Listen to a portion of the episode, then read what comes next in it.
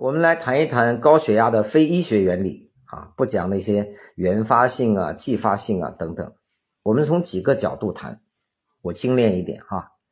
第一个，从进化的角度，各位你发现吗？按照达尔文的说法，最早人类是爬行的，行的时候，你的心脏和你的头处在同一位置，不容易引起脑部缺血或缺氧。那个时候普遍不需要太高的血压。当我们进化成直立行走的时候，头和心脏有一段距离嘛，所以心脏就要调动所有的资源，提升你的血压，来保证你脑供血的充分。所以从进化的层面，人类的血压越来越高，这是可以理解的。啊，大家如果看电视的话，我已经很多年不看了，但我记得还年轻的时候看电视，有位老先生啊。高血压、颈椎病，他很倔强啊，不去医院，他在家里戴个手套，天天爬，因为爬到外面别人看到会笑嘛。他在家里爬，爬来爬去，每天爬半个多小时啊，爬来爬去。后来记者来采访他，他的高血压、颈椎病全好了。所以，我们回归到原始的状态，那么由于状态改变而带来的病症。有可能会消失，不知道今天听完有多少人会选择回去爬啊？所以你发现知道很容易，做到很难。刚才说的是进化，那第二个原因呢？我们谈到是老化，高血压大部分发生于老年人，跟周状动脉硬化一样，它是一种老化病。可是现在呢，为什么四十多、三十多就有高血压？甚至于高中生就有高血压，哎，提前老化，生活方式不当，饮食结构不合理，导致提前的老化。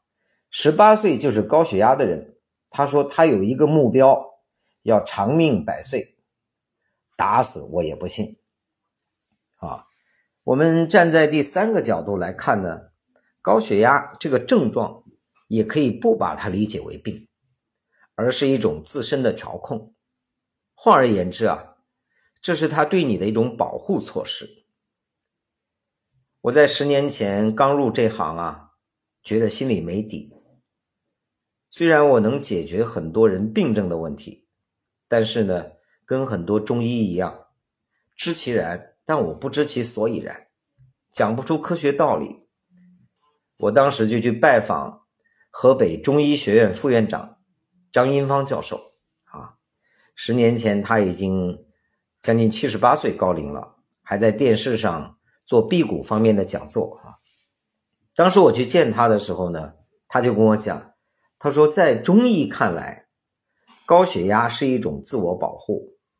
你比如说颈椎病，颈椎病会导致脑供血不足，这个人要出危险的呀。所以，身体心脏也好，血管也好，各种激素也好，一系列的协同，因为心主神明嘛，保大脑，压力上来了，保你的大脑，所以你强行降压，脑供血不足继续出现。哎，我听了以后耳目一新。他说另外一个呢，比如这个人腹型肥胖，肚子大，这里边叫。生物垃圾啊，那不是营养，生物垃圾比较多，会导致他的脏腑缺氧。啊，就是他五脏六腑啊氧供应不足，氧供应不足也是导致癌症的一个原因。啊，当然也会引发高血压等等这些，所以他说啊，身体为了保证你的脏腑供氧，下象棋的朋友知道哈，叫丢车保帅。啊。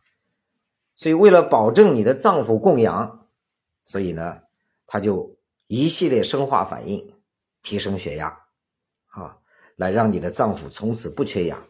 再次回到刚才说的话题，身体启动应激性保护，然后你吃药，不管利尿还是扩张血管，你来降压。降压之后导致的结果是什么？脏腑继续缺氧。所以指标好看了，里边的病症。更严重了，包括还有其他一些我们叫继发性的高血压，肾病会引发高血压，焦虑症、情绪异常，会引发血压的升高，啊，所有这些都是高血压的原因。但我本人仅代表啊个人观点，我不认同遗传这种说法。啊，有人跟我说，胡老师，我这高血压，因为我爸也高，我妈也高，所以我是遗传。我说第一个你要搞清楚的问题，秦朝你家血压高不高？第二，解放前或者文革期间你家血压高不高？啊，当然这一段呢，我在药到病除那个专栏里边也做过类似的讲解，在这里我就啊不多做剖析。为什么我反对遗传这种说法呢？因为一旦你认为我这个病是遗传的，你就会觉得它是应得的，我不需要为此找方法去改变，好，所以我非常不认同这种观点。好，遗传出现高血压有一种情况，你打小生出来就是高血压，这个我认为是遗传的，否则四十岁你高了，前三十年传给谁？好所以这里谈一谈高血压的康复手段。我说的是康复手段，不是降压手段。手段的话，各位吃药就可以了。